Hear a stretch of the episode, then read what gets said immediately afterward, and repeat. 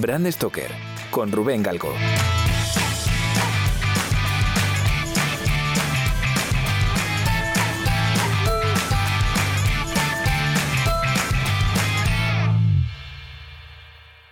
Hola, ¿qué tal? Muy buenas amigas y amigos de Brand Stoker. Bienvenidos todos una semana más a un nuevo episodio en el que vamos a conocer un poquito mejor a una de estas empresas que se están incorporando a la Asociación Española de Branding, a AEBRAND.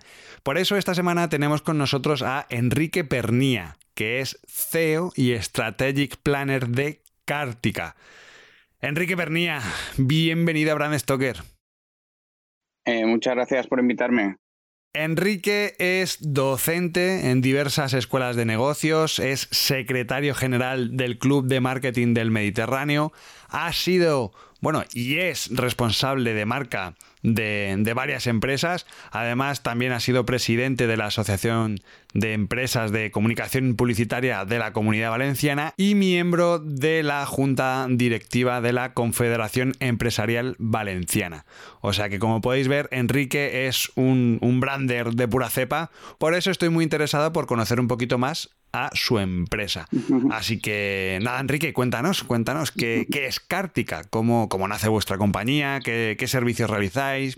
No sé, danos un poquillo más de información. Pues mira, te cuento, Cártica es una, consultora de branding que nace ahora más o menos hace cuatro años y es la unión de, varios profesionales que llevamos pues entre 15 y 20 años en el, en el sector de la, de la, sobre todo de la publicidad y el marketing con el objetivo de, centrar mucho, concentrarnos mucho en esta parte de, construcción de marcas y de desarrollo de marcas, eh, en un principio en los territorios de Valencia, Alicante eh, y Madrid, que es nuestro espacio de, trabajo habitual. Em, me imagino que em, ahora mismo seguramente haya gente de, esa zona, precisamente, ¿no? De, Alicante, Madrid y Valencia, ¿no? que esté buscando el, el, bueno, el, construir su marca, el, o está abordando un reposicionamiento, eh, está justo en ese proceso, además yo creo que es la época, además, justo previo, previo a las vacaciones todo el mundo quiere, quiere meterse en este tipo de proyectos, ¿no? Eh, cuéntanos, ¿cuál es vuestro enfoque, ¿no? ¿Cuál es ese propósito que hace diferencial a, a Cártica? Pues te cuento, eh, nosotros trabajamos mucho el, el hecho de intentar vincular bueno, principalmente como buenos constructores de marca, de vincular a los consumidores, a los clientes con las marcas con las que trabajamos. Esa es nuestro, nuestra principal labor. Pero hemos descubierto a lo largo del tiempo que muchas veces eh, ese vínculo puede existir más, o menos con el consumidor, pero existe menos entre la propia eh, empresa y su propia marca. ¿vale? Hay, hay un poco, hay veces que hay un poco de desarraigo. ¿no? ¿Por qué digo esto? Porque muchas veces las empresas se dirigen eh, bueno, en un entorno empresarial, con decisiones empresariales, comerciales, financieras, pero cuando toca llegar a la parte de la marca, eh, bueno, ahí hay pocas decisiones y muchas veces muy mal tomadas. Nuestro, nuestro vínculo principal eh, queremos que se produzca entre la, entre la dirección, la propiedad, la dirección general, los, el consejo de administración, el consejo de dirección y la el propio potencial de la marca. ¿Por qué? Porque si nosotros conseguimos que ese foro sea realmente el que defienda la marca todos los días, Conseguimos que detrás toda la organización lo haga, ¿vale? Y que se potencie realmente la marca al, máximo de sus posibilidades. Por eso siempre nuestras estrategias eh, consisten en, generar este un tipo de, herramientas que tenemos para que estas decisiones sean fáciles de tomar por unas personas que realmente no tienen por qué saber muchísimo de marketing, ni muchísimo de marca, ni muchísimo de consumidor. ¿no? Nos sorprendemos eh, muchas veces como el, poco conocimiento que tiene la dirección general o la propiedad o, el consejo de administración de, sus consumidores. ¿no? Básicamente los conocen por lo que le dicen sus comerciales, que son los que en teoría tienen un acceso más directo, una línea más directa con, la venta y poco más. Entonces, nuestro, si me, dices qué es lo que hacemos nosotros, es sentar en la mesa del consejo de administración al consumidor. Esa es nuestra figura dentro de las empresas sí que es verdad que normalmente eh, nos encontramos a muchos perfiles que al final terminan siendo filtros, ¿no? Eh, durante todo este proceso, que interpretan las decisiones que va a tomar el de arriba y, mejor es eh, ir directamente a quien toma la decisión y, te, garantizas que el proyecto va mucho más fluido por todo, o sea, a nivel creativo, a nivel de estrategia, a nivel de incluso el, ese día a día con el cliente va, mucho más fluido. Oye, y a nivel interno, ¿cómo, ¿cómo es vuestra organización? ¿Estáis divididos en departamentos? ¿Tenéis estructura lineal? ¿Tenéis un sistema de colaboradores? ¿Cómo, cómo funcionáis? Pues te digo, nuestro core de negocio eh, viene, eh, viene a resolver el problema que te estaba diciendo, ¿vale? Somos todos perfiles eh, muy enfocados al, marketing y a la marca, ¿vale? Y eh, tiene, es una, consultora de branding que tiene un perfil muy estratégico, de manera que nosotros, el core es todo de marketing y marca, ¿vale? Pero de, dirección creativa, de dirección de arte, pero la mayoría de los, de los elementos que aparecen justo después de esa necesidad, cualquier elemento de, producción, aplicación de marca, ¿vale? no está dentro de, la, del core de Cártica. ¿Por qué? Porque nosotros tenemos una filosofía y es la de buscar al mejor especialista para hacer la mejor acción. ¿vale? Si nosotros tenemos que buscar, eh, no sé, eh, el diseño de una, de una campaña o una producción para un sector concreto, eh, prefiero preferimos tener eh, o buscar al especialista en ese sector o en ese segmento, ¿vale? A tener dentro de la compañía alguien que lo tenga que hacer todo, ¿vale? Entonces, el core sí que es muy de branding, marketing y somos los que somos capaces de poder generar esas, esos desarrollos dentro de las compañías, ¿vale? Y después el, el resto es una red de colaboradores, ¿vale? Tanto a nivel digital como agencia de publicidad, ¿vale? Como eh, el resto de especialidades que trabajamos son, son eh, agencias o, personas vinculadas. Y un poco al hilo de todo esto que me comentas, em, ¿cuál, ¿cuál, dirías que es vuestro punto fuerte? Quiero decir, eh, he estado viendo un poco vuestra página web, estaba viendo todos los, los, clientes, los clientazos que tenéis y, trabajáis para la Generalitat, para, yo qué sé, estoy viendo aquí Disney, Bayer, o incluso luego, pues marcas más, más chiquititas, ¿no? Como Dormitienda, por ejemplo. ¿Dónde estáis más a gusto? ¿Estáis mejor con estas empresas así grandes, con pymes eh, o incluso por sectores, ¿no? Que, porque veo aquí también que estáis también con tema farmacéutico. Eh, ¿dónde, ¿dónde, estáis ahí más, más a gusto? Sí, nosotros eh, estamos a gusto en empresas medianas y grandes donde realmente mm, una de las últimas experiencias que hemos tenido, eh, eh, sentados con todo eh, el Consejo de Administración, la empresa facturaba, bueno, factura 600 millones de euros, tanto a nivel nacional como internacional. Ahí nosotros estamos muy cómodos.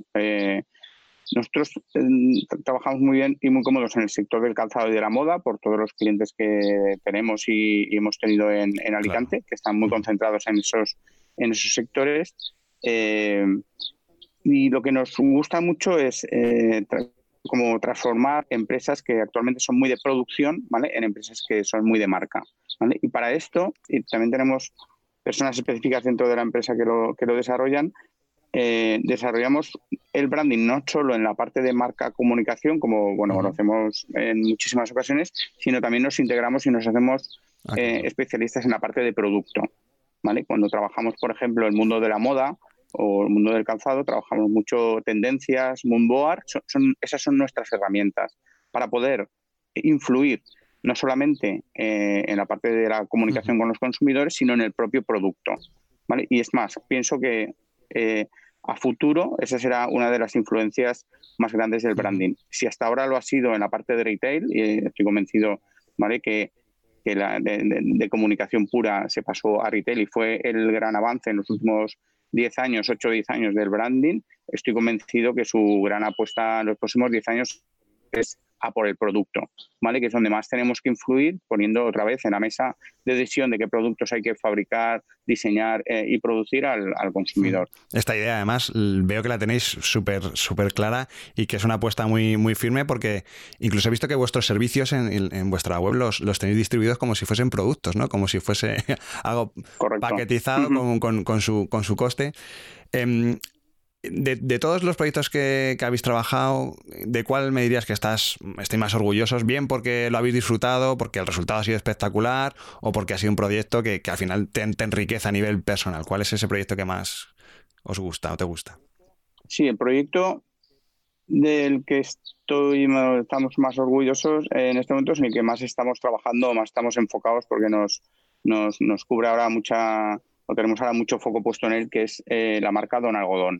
Ah, qué bueno. Don Algodón es una marca actualmente de, las personas de más de 35 años tiene casi un 100% de, no, no, diré, un 100%, ¿vale? pero tiene una notoriedad altísima, casi todo el mundo la conoce, eh, pero es verdad que es una marca que en los, en los, funciona muy bien en los 80 y en los 90 2000 desapareció de nuestras vidas. ¿no? Entonces, eh, por cómo estamos interviniendo en la marca para poder hacer un don algodón del 2020 y por cómo estamos trabajando en la organización, influyendo en todos los departamentos. Y Don Algodón tiene un modo de, modo de desarrollo por licenciatarios, entonces no solo tenemos que influir dentro de la organización, sino dentro de las organizaciones que, que licencian la marca, eh, es, es, un trabajo eh, de branding súper enriquecedor, porque hay muchos perfiles, muchos perfiles diferentes, es el sector moda, pero también es el sector home style, pero también estamos en complementos y eh, es, es, divertido porque es súper diverso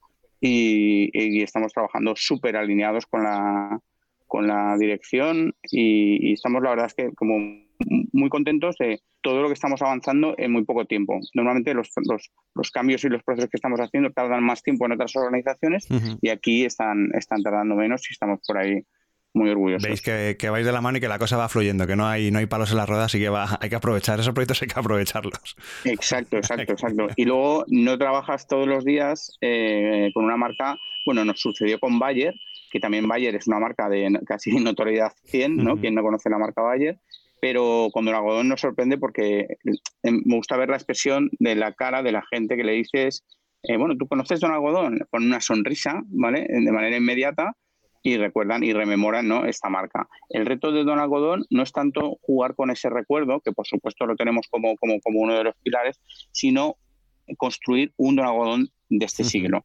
Ese es el reto, porque por defecto, si no, nos iríamos a la nostalgia y dentro de 10, 15 años se nos morirían los clientes de viejos, ¿vale? Y ya no habría posibilidad de marca. Entonces, reconstruir la marca, ¿vale? Es el, el reto que estamos, estamos desarrollando ahora. Oye, yo no quiero dejar pasar la oportunidad de preguntarte, porque la semana pasada leí en vuestro blog un artículo súper interesante en el que cuestionabais de alguna forma la existencia de verdad de un consumidor post-COVID, ¿no? Post-coronavirus.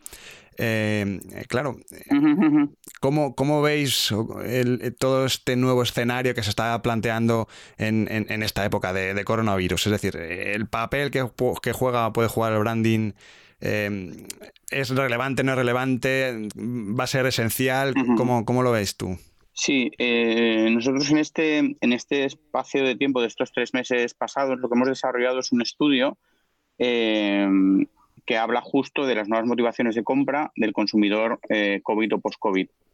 Eh, hemos hecho en formato, primero hicimos dos sesiones de, de, focus group y después lo hemos perfeccionado con unas entrevistas en profundidad para llevar un poco la realidad a, post-COVID, ¿vale? Porque realmente las, los focus groups se hicieron en, en periodo de confinamiento, lo hicimos online, ¿vale? Pero es verdad que la gente estaba súper condicionada por el confinamiento. Y aunque preguntábamos, oye, ¿cómo piensas que vas a reaccionar una vez eh, no estés confinado, ¿vale? Lo que hemos hecho, descubrimos que teníamos que hacer y lo hicimos, es perfeccionar el estudio, ¿vale? Con entrevistas en profundidad después del confinamiento. Y efectivamente, eh, bueno, sigue existiendo un consumidor. Cuando estábamos confinados, sí que es verdad que las motivaciones de compra cambiaron totalmente. ¿vale? Y mm, si, los que conocemos la pirámide de, de, Maslow, lo que sucedió es que en lugar de ir a la parte de arriba, nos, nos vinimos eh, concretamente a la parte de abajo y buscábamos tener cubierta la alimentación, la seguridad, el trabajo la salud, ¿vale? Nos fuimos a los más, a los eh, a las motivaciones más básicas, ¿vale? Y luego poco a poco con el, con la salida del confinamiento hemos vuelto otra vez un poco hacia arriba. El hecho es que del estudio lo que sale, lo que sale muy claro es que las marcas hemos tenido y tenemos una oportunidad enorme que no se va a volver a producir dentro, hasta dentro de muchos años, que es que la parte emocional de las, de las, de las personas se ha abierto ¿vale? de una manera espectacular. ¿Qué sucede? Cuando las marcas son sentimientos y emociones, ¿vale? Como todos sabemos, si el consumidor está más bien cerrado, tiene sus racionales muy claros o los emocionales los tiene cubiertos, es más difícil que una marca nueva entre o que una marca realmente se reposicione. Esos, esos movimientos se hacen más despacio. En cambio, con, con, con, ese periodo de tiempo, toda la parte emocional pues, se ha abierto muchísimo. La marca que ha tenido la oportunidad de decir algo en el proceso, en el periodo de confinamiento, por supuesto no vendiendo, sino posicionando, buscándose, buscando una posición, una manera de ser dentro de este eh, momento complejo, ¿vale? Y de la misma manera ha buscado una posición de cómo volver a introducir un producto en el mercado y cómo relacionarse con, ese consumidor más sensible, ¿vale? Es el que ha tenido la oportunidad de cambiar su posicionamiento o su, forma de, ser percibido, ¿vale? De una manera rápida. Esto es lo que sucede técnicamente, ¿vale? Que si, es como si como, si trabajásemos con una sola persona, eh, oye, influimos en él en un momento suyo, pues, o, más deprimido o al contrario, o mucho más alegre. Tenemos mucha más probabilidad, ¿vale?, de fijarnos en su mente porque el momento emocional es más intenso. Entonces, esta es la oportunidad que han tenido y que tienen, y que tienen las marcas, las que, las que hay que aprovechar. Y es una oportunidad a corto plazo, quiere decir, si por ejemplo dentro de cuatro meses, cinco meses, bueno, o ya adoptamos ese, cambio de estrategia aprovechando este, esta situación y, esta apertura emocional, digamos, de, la sociedad.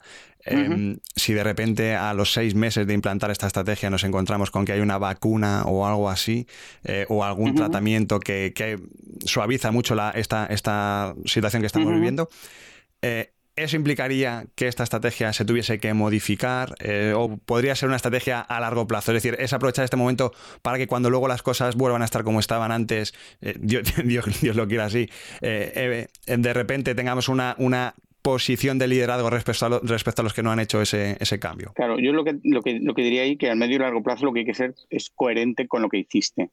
¿vale? hay momentos en la vida de las personas ¿vale? Eh, en las que, por lo que sea, has tenido, eh, ya sea por el nivel laboral o emocional o de pareja, ¿vale? Has tenido ahí un bache, ¿no? ¿Qué sucede? Que la persona que estuvo al lado tuyo en ese bache, ¿vale? Seguramente tú la mantengas como, te diré como amigo, pero como persona más cercana durante mucho tiempo. No, no, significa que tu bache dure siempre, no, tú no tienes que estar permanentemente fastidiado para que haya alguien al lado, sino que es que es, alguien que estuvo en ese momento preciso. ¿vale? Ese vínculo que se ha creado es el que luego puede perdurar si tú eres coherente como marca ¿vale? con tu relación con ese consumidor. ¿vale? Eh, pues, has podido aprovechar el momento.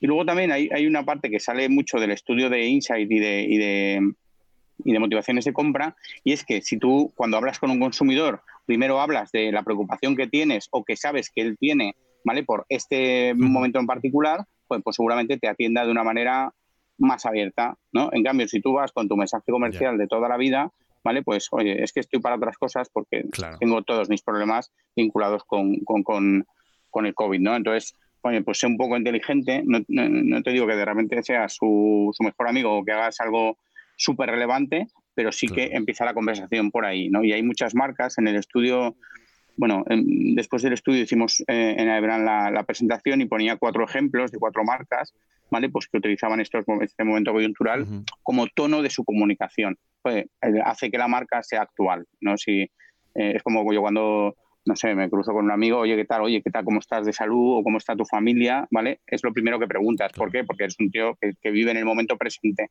y un tío preocupado, ¿vale? Pues las marcas de la misma manera. No puedes realmente hacer un un spot o, una comunicación comercial sin tener en cuenta esto. Entonces, los insights o motivaciones en parte sirven para generar un contenido específico, en parte sirven para generar parte de tu tono. ¿Vale? y ser actual. Y comentabas ahora o mencionabas a, a Ebran. Eh, para vosotros, ¿qué, supone que, exista una asociación sectorial como Ebran y, por supuesto, qué es lo que os ha llevado a formar parte de ella? Pues te diré que eh, como marca a mí siempre me ha tenido eh, como muy fascinado, ¿no? Desde, hace muchos años, ¿no? Porque que siempre la he visto como, como ese ente eh, que ha sido muy, muy, no solvente, sino que ha mantenido ¿no? un estatus sin dejar o sin, sin, sin de repente o trabajar con muchos sectores o abrir mucho el discurso o intentar captar muchos socios, ¿vale? Por decirlo llanamente, en cambio, se ha mantenido en tiempos buenos y en tiempos malos como bastante férreo en su posición. Entonces, eso a mí siempre me ha admirado de Ebran. Me, ha parecido siempre como un referente, como no te diría inalcanzable, ¿no? pero algo que decía, joder, está, qué bien lo hace, ¿no? qué posición más buena tienen. ¿no? Entonces, para mí, para nosotros, ser socios de, Ebran supone como, joder, es, el principio de algo muy interesante. ¿no? Para nosotros supone un hito eh, muy de marcar una posición. ¿Vale? De, joder, es verdad, eh, la comunicación es muy importante, el tema de tal también lo es, pero realmente el branding es de lo que, de lo que, lo que tenemos que defender, ¿no? entonces por eso estamos con los que defienden las marcas, ¿no? entonces estamos en Aebrand. Ese es un poco el discurso, ¿no? De, oye, nos lo queremos porque realmente Aebrand se lo ha creído durante mucho tiempo, ¿vale? Esa es un poco la, la, reflexión sobre Aebrand. Si hubiese sido una asociación más dubitativa, más más flojita o más blandita, ¿vale? Pues a lo mejor estaríamos menos orgullosos, ¿no? Pero como ha sido eh, solvente en ese sentido, pues estamos muy orgullosos de pertenecer, la verdad. Qué bueno. Qué bueno, sobre todo viniendo de, jolín, una persona como tú que has estado y estás en un montón de, de, asociaciones relacionadas con la comunicación, la publicidad, ¿no? Que, que, aprecies precisamente esto, ¿no? A mí, la verdad es que eso, mira, pues eh, es un enfoque que nunca, nunca había escuchado y, me gusta que, venga por tu parte. Decíamos, ¿no? Que, bueno, que llevabais un, montón de años, bueno, cuatro años me has comentado que llevabais. Anteriormente, bueno, tu, tu experiencia a nivel profesional, pues es, es, bastante larga. Me imagino que en todo este tiempo habrás tenido algún tipo de anécdota, chascarrillo, que te haya, que te haya pasado con algún cliente, con algún, en algún proyecto. Algo que nos puedas contar, Enrique. Pues eh, curiosamente con justo con la marca Bayer, ¿no? cuando nos dieron, en, bueno, nos presentamos a, los premios de la Yuna aquí en la Comunidad Valenciana y, nosotros, por supuesto, no sabíamos que íbamos a ser premiados y, al final nos premiaron con la el premio realmente era como la campaña 360, ¿no? Más potente, la campaña integral más, más potente. Eh, nos, eh, en la gala de premios nos nombraron antes para otro premio, ¿no? Entonces tuvimos que salir, íbamos a salir a recogerlo y luego nos dijeron, no, no, perdón, que no es Bayer tal. Entonces, con todo, de la misma manera que salimos todos contentos, tuvimos que dar la vuelta ¿no? y recogernos a nosotros mismos, ¿vale? Con un poco de cara de circunstancia, porque el cliente además vino con nosotros a recoger el premio, ¿vale? Pero después fue muy, como mucho más interesante cuando realmente lo recogimos, ¿no? Y era, verdad. Y era la campaña integral, realmente era, era el premio, ¿no? Y sí que era, era un premio mayor, ¿no? Y fue como muy como, bueno, después de haber ¿no? sufrido un poco este pequeño tal, eh, luego salimos de ahí como muy recompensados, ¿no? Eh, es, es, muy importante el tema de los, de los, no diría de los festivales publicitarios, pero sí de que haya entes que premien el trabajo hecho por, por, por, por las agencias o por las empresas de, de, consultoría con los clientes, ¿vale? Eh, yo creo que son hitos importantes que los clientes se vean reflejados y se vean premiados ¿vale? cuando realmente han hecho un buen trabajo. ¿Por qué? Porque el esfuerzo, por supuesto, es de la empresa y de la consultora, pero es sobre todo de ese cliente que se ha conseguido alinear con lo que claro. con los planteamientos. ¿vale? Y eso, eso debería ser premiado, porque hay otros que realmente el, mayor trabajo no es la estrategia de marca, sino es poder eh, alinearlos con respecto a algo en concreto. ¿no? Trabajamos históricamente con eh, cada producto que decías tú que hay en la web tiene una herramienta concreta desarrollada por nosotros. ¿vale? Entonces, eh, cuando lo que digo es que estamos muy como obsesionados ¿no? en alinear al, al, cliente con, con, la estrategia y por tanto con su consumidor, lo que utilizamos son eh, multitud de herramientas ¿vale? creadas por nosotros para poder conseguir estos objetivos, ¿no?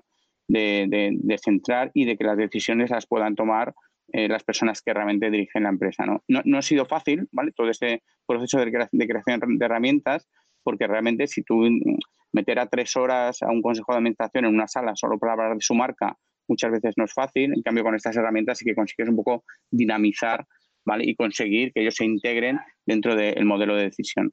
Si la decisión la toman ellos, ¿vale? Seguramente conseguirán, conseguiremos que luego le hagan el seguimiento y estén preocupados por los KPIs, ¿vale? Y digan, Joder, pues sí que lo, lo que hicimos cuando viniste sí que está funcionando, ¿no? Esa es la clave, ¿vale? Porque si no, no saben lo que hemos hecho y por tanto funcionará solamente si las ventas saltan o dejan de saltar. Entonces ahí esa, esa, esa parte de, la, de alineación, ¿no? Y que fue lo que básicamente se premió cuando nos dieron el, premio con Bayer, es lo que, lo que entiendo que, tenemos que perseguir. además es que si de alguna forma puedes eh, contabilizar esos intangibles y sobre todo el cliente lo percibe y ve que al final eso se traduce en, en dinero, en que al final el negocio marcha más más o menos, al final tienen herramientas para medir y, eso es, vamos, para, una, para este tipo de empresas es, esencial, ¿no? Y, y, genial además que se pueda, que te reconozcan eso. Eh, sí que es verdad que en, nuestro sector no hay mucho concurso o, premio que, digamos, para los profesionales. Sí que a lo mejor hay alguno para la parte más visual, pero para todo lo que hay detrás, eh, sí que es verdad que eso es una idea para Ebra, hombre. se, la dejamos, se la dejamos ahí. Sí, yo creo que sí, porque, bueno, además en su décimo aniversario, Ebran sí que mencionó eh, tres marcas, además tres hmm. marcas de, tres marcas eh, cliente, y me pareció una buena, una buena estrategia por parte de Ebran, ¿vale? Premiar o mencionar eh, marcas que hacen bien el trabajo de branding. Sí. No, no, ahí, me sorprendió y, vi que hay, que hay un camino que sí que se puede explorar.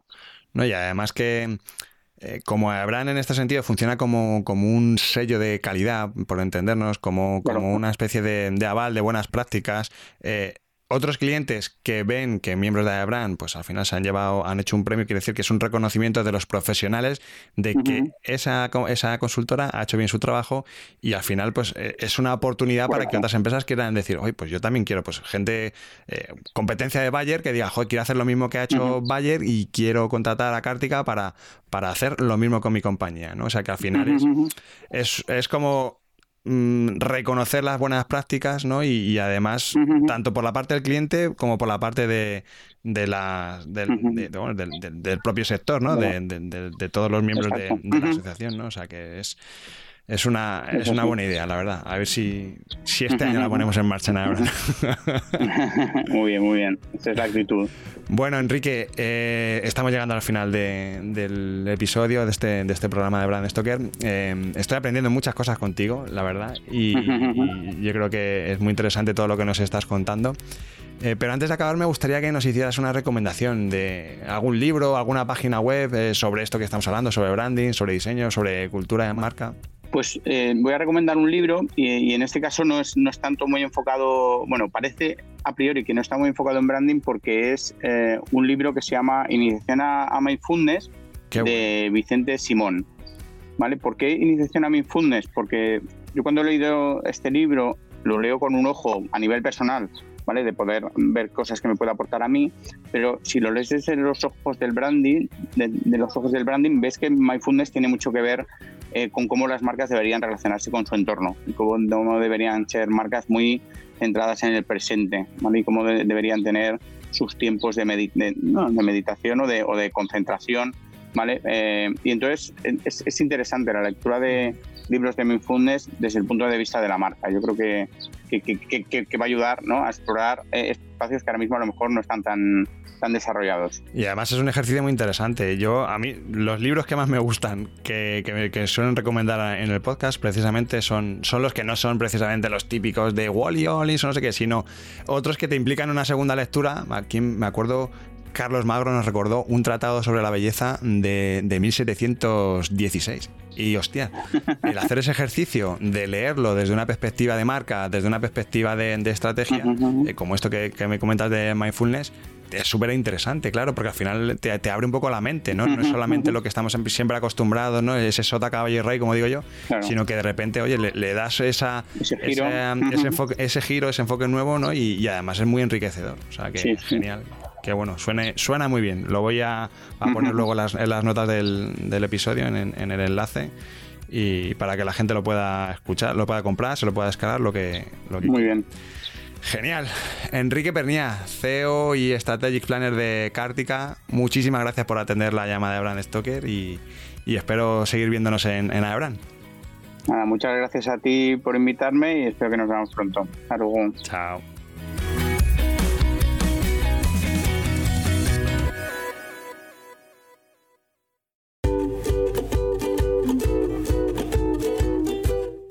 Antes de despedirme, quiero recordarte que puedes seguirnos en Twitter, Facebook e Instagram, donde nos encontrarás con el usuario Bran Stoker. O si lo prefieres, me puedes seguir a mí a través del usuario Crenecito.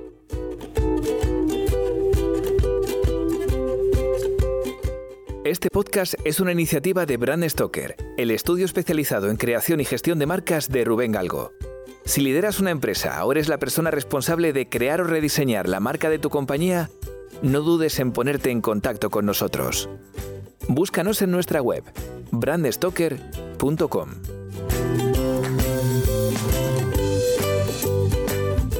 No olvides comentar este programa, darle a me gusta y compartirlo en tus redes sociales. Y si te has quedado con ganas de más, puedes escuchar más episodios de Brand Stoker en iVoox y sobre todo en brandstoker.com. Muchas gracias por estar ahí y recuerda, como dijo Paul Rand, el diseño es simple. Por eso es tan complicado. Hasta el próximo programa. Chao.